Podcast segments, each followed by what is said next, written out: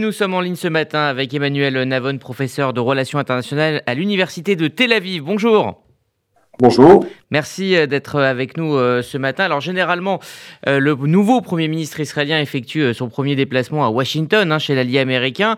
Or, Yair Lapid donc, a choisi donc la France hier. Est-ce que son choix aurait été différent s'il avait été un Premier ministre élu et non pas un Premier ministre par intérim? Je pense que de toute façon, c'est un, avant tout, c'était un voyage qui avait déjà été prévu pour, euh, pour Naftali Bennett. Et comme il y a eu euh, les passations de pouvoir, c'est tombé sur Lapide. Et en fait, je pense que ça tombait assez bien puisque Lapide a une longue relation avec euh, Emmanuel Macron. et donc, je pense que le timing était, était bien coordonné.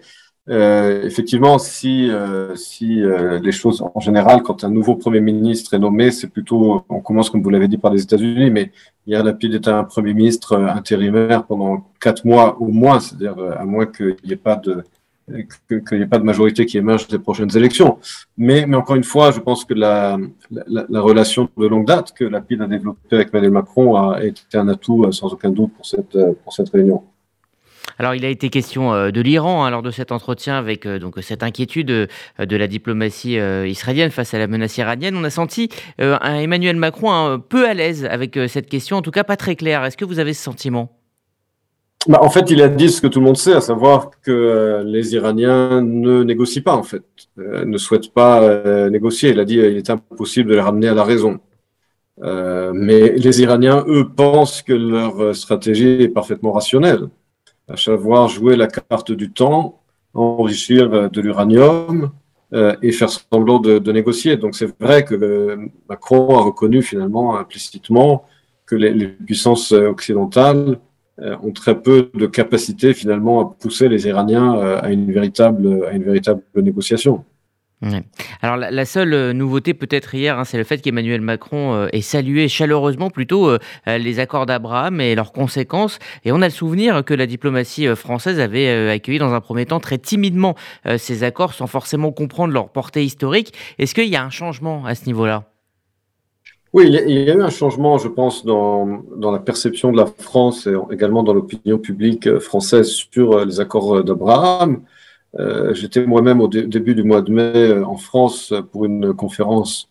Euh, vous étiez d'ailleurs organisé par Elnet justement pour expliquer au public français que les accords d'Avram sont de véritables accords, qu'il ne s'agit pas d'un décor diplomatique, mais véritablement de coopération économique, stratégique, également militaire, également dans le domaine énergétique et que l'Europe peut en bénéficier, que la France peut en bénéficier. Donc je pense que ce changement de paradigme fait son chemin en France. Euh, le fait que ça a été mentionné par le président de la République montre bien, à mon sens, que la France a pris conscience de l'importance et de la portée euh, des accords euh, d'Abraham. Et il y a là un potentiel énorme pour créer des projets communs entre Israël, les pays signataires des accords d'Abraham et l'Union européenne, la France en particulier. Alors, dernière question, Emmanuel Navon. Emmanuel Macron a choisi un pays européen pour euh, sa première euh, visite. Est-ce que la guerre en Ukraine a fait revenir l'Europe au centre du jeu diplomatique, euh, même pour Israël, qui, on se souvient, sous l'ère Netanyahou, avait mis l'Europe de côté? Je pense effectivement que la, j'en ai déjà parlé plusieurs fois ces derniers mois, la guerre en Ukraine, finalement, va étayer les lignes de partage sur le plan international entre les démocraties et les autocraties.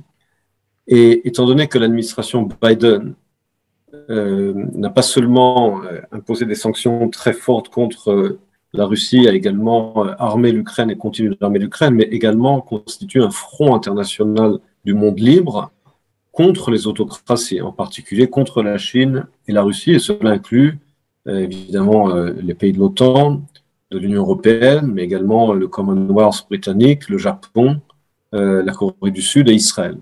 Et je pense que là-dessus, euh, la diplomatie de Netanyahu à l'époque n'aurait pas pu tenir, puisque Netanyahu lui-même jouait un double jeu où il se rapprochait justement euh, des populistes tels que Orban en Europe de l'Est ou Bolsonaro en, en, Amérique latine, alors qu'aujourd'hui, effectivement, la, la, guerre en Ukraine, comme je l'ai dit, oblige à un rapprochement dans le camp démocratique. Et là-dessus, effectivement, je pense que la guerre en Ukraine crée un rapprochement entre Israël et, et les pays européens, pas seulement les pays d'Europe de l'Est, mais également les pays de ce qu'on appelle la vieille Europe, qui effectivement ont montré une véritable détermination et une véritable unité face à la Russie.